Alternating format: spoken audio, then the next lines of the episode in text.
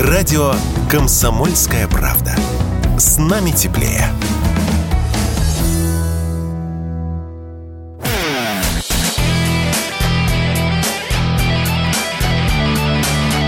Настоящий хит-парад. Хит На радио «Комсомольская правда».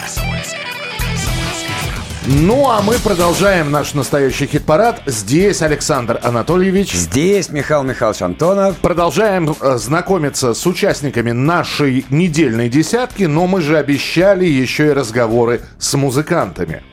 В середине осени 2010 года в прокат вышел фильм Алексея Балабанова «Кочегар». И в нем, как практически в каждой работе Алексея Октябриновича, особое внимание было уделено музыке – в частности, в «Кочегаре» звучат композиции «Дидюли». А вот как музыкант попал в фильм, он расскажет сам в нашей рубрике. Вспомнить все. Вспомнить все. Друзья, в нашем настоящем хит-параде мы любим профессиональных музыкантов. Мы любим музыку. Ну и самое главное, мы любим композиции не только, э, которые превращаются в песни, но и инструментальные композиции тоже. Дидюля. С нами сегодня он в прямом эфире. Привет! Доброго всем времени суток. Вот мы сейчас в Новосибирске находимся, здесь уже вечереет, я, так что всем пламенный музыкальный привет и давайте пообщаемся. У нас есть рубрика под названием «Вспомнить все». Вот мы сейчас будем вспоминать. Э, ну, во-первых, я вспоминаю, как лет 20 назад мы встретились во время интервью, и я, по-моему, впервые «Водопад» тогда услышал. И, э, и это было потрясающе, конечно. Но я вспоминаю, что было лет 10 назад, 12 точнее говоря, когда меня музыка Дидюли напугала она из прекрасной и красивой, она стала жуткой. Это саундтрек к фильму «Кочегар» Алексея Балабанова. Я вообще не знаю, как вы друг друга нашли. То есть вот где они точки соприкосновения? Как это было?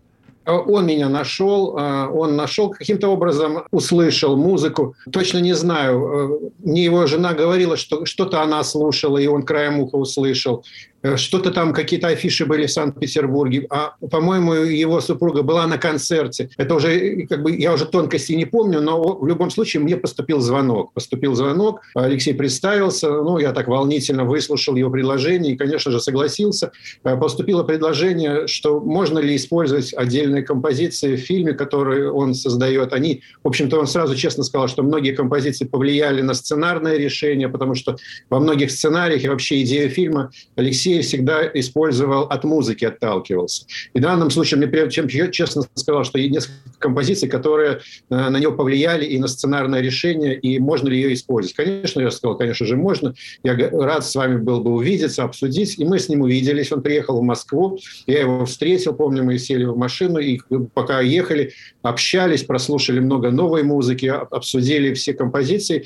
И, в общем-то, я полностью сказал, вот любую композицию, любую мелодию буду рад и счастлив вам предоставить, если надо где-то скомпилировать, видоизменить, давайте сотрудничать, потому что перед вашим талантом я преклоняюсь. В общем, вот так все достаточно по-рабочему, по-деловому, творчески и, и музыкально все произошло. Ничего нового не записывалось, это были взяты композиции, которые уже жили своей жизнью, ага. звучали у нас иногда в концертах, какие-то композиции нет. Например, основная, заглавная там тема русская, есть композиция, кто «Сатиновые берега», «Поезд в Барселону».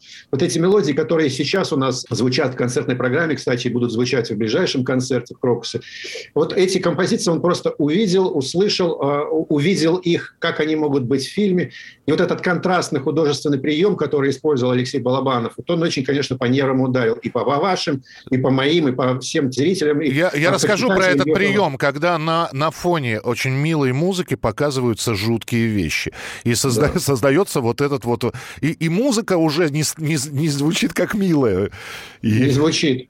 Более того, я хочу вам сказать, что теперь, играя ее в концертах, у меня перед глазами часто очень картинки из фильма. У меня вот эти эмоции, эти ощущения, этот напор, это правда жизни, это не простая совершенно правда жизни, это судьбоносные какие-то вещи, которые в фильме были показаны. А когда вы, вот э, уже когда Октябринович снял это кино, и когда вы его посмотрели, то есть вот было такое же ощущение? Ничего себе, вот это вот. Да, это, это было неожиданно, это было совершенно неожиданно, но я был готов, потому что я понимал... Это, надо, да, просто Балабанов да. просто так бы ничего не, не сделал. И, да, и, конечно, я понимал, что будет непросто, я понимал, что масштаб и талант режиссера, его гениальность, его правдолюбивость и правдорубство, которым он всегда отличался. Тем более, что когда познакомились, он мне предоставил большое количество видеокассет. Тогда еще прям были кассеты, и на видеокассетах было предоставлено мне его вся фильмография. Он сказал, посмотри, пожалуйста, мои фильмы. Да, вот э, это, быть... это мои 12 фильмов, мы снимаем 13 счастливый. Да, да, да, да.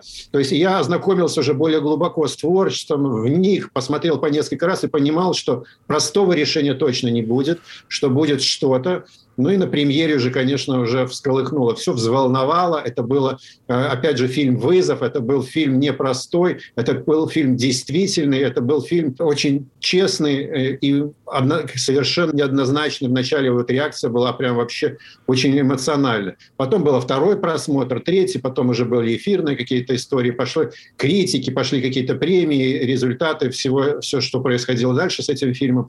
Но первый просмотр, он, конечно, был такой сногсшибательный основательно. С Алексеем это дружба была или просто рабочие отношения? Это было... Нет, все-таки он был достаточно закрытым человеком, он был в себе, немногословен, но точен по совершенно по формулировкам, знал, что, что хочет, как он видит. И, самым... и мы с ним виделись буквально несколько раз. Первый раз мы были, встречались перед э, работой, фильмом, и мы обсудили по музыке. Потом были э, телефонные разговоры, при этом он очень мог позвонить в любое время дня и ночи, там в 2 часа ночи, и поговорить и обсудить э, идею, э, может быть, какие-то мысли мои встречно выслушать.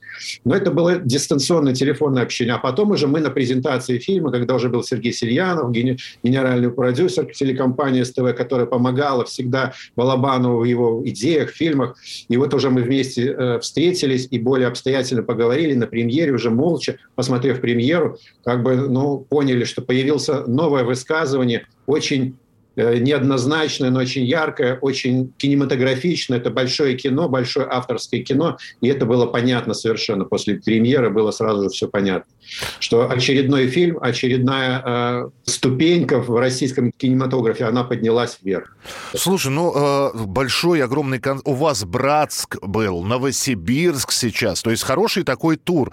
Но понятно, да, что и в залах людей, в некоторых не очень много, залы сами по себе вмещают посещают Нью и Крокус Сити Холл. Есть разница между большим глобальным концертом с оркестром или вот э, традиционной концертной программой, которую Дидюля играет в других городах? Вы знаете, разницы, наверное, нет. И там, и там живой звук, и там, и там живое общение. И в том случае, и в другом случае живая музыка, и поэтому то же самое волнение, трепет перед встречей со зрителями. И там, и там работать надо рука, руками в том числе. Да, да, то есть и там, и там нужно живьем руками вот этими играть, и группу настраивать, и поэтому разницы здесь нету. Другой вопрос, что, конечно, концерт в Москве – это такая определенная веха, очередная веха, потому что будет и презентация альбома, и прозвучит много, в общем-то, и новой музыки, и будут прозвучать наши уже известные композиции, композиции. И это, конечно, определенный творческий этап. Зал большой, зал обязывает, прежде всего, чтобы хорошо там все звучало, хорошо все было по свету организовано, чтобы было вообще все организовано. Поэтому ответственность большая для меня и для моей команды. Это очень хорошая всегда школа, как показать инструментальную музыку совершенно с необычных ракурсов, с необычных граней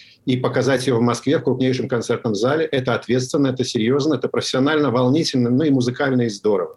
Ну что же, пусть и дальше ваша музыка будоражит не только в кино. 10 ноября Крокус Сити Холл, концерт с оркестром, Дедюля, и прозвучат в том числе и композиции, которые в Кочегаре звучали, прозвучит много всего интересного, новых мелодий, новой музыки. Ну и самое главное, берегите руки. Это, это главное. Спасибо, друзья. Давайте, пускай музыка помогает нам в жизни, пускай она нас возрождает, дает нам веру, дает понять, что мир божественен, что мир бесконечен. И пускай она дает эта сила музыка нам. Спасибо.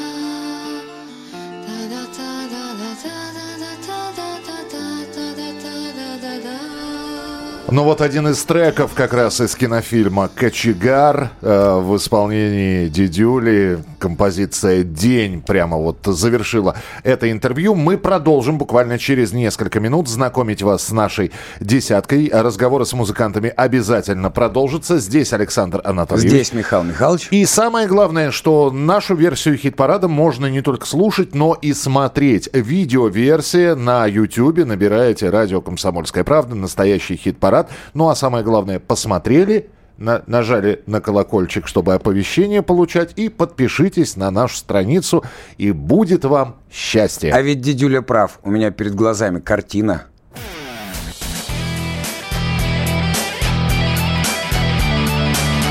Настоящий хит-парад. хит-парад. На радио «Комсомольская правка». «Комсомольская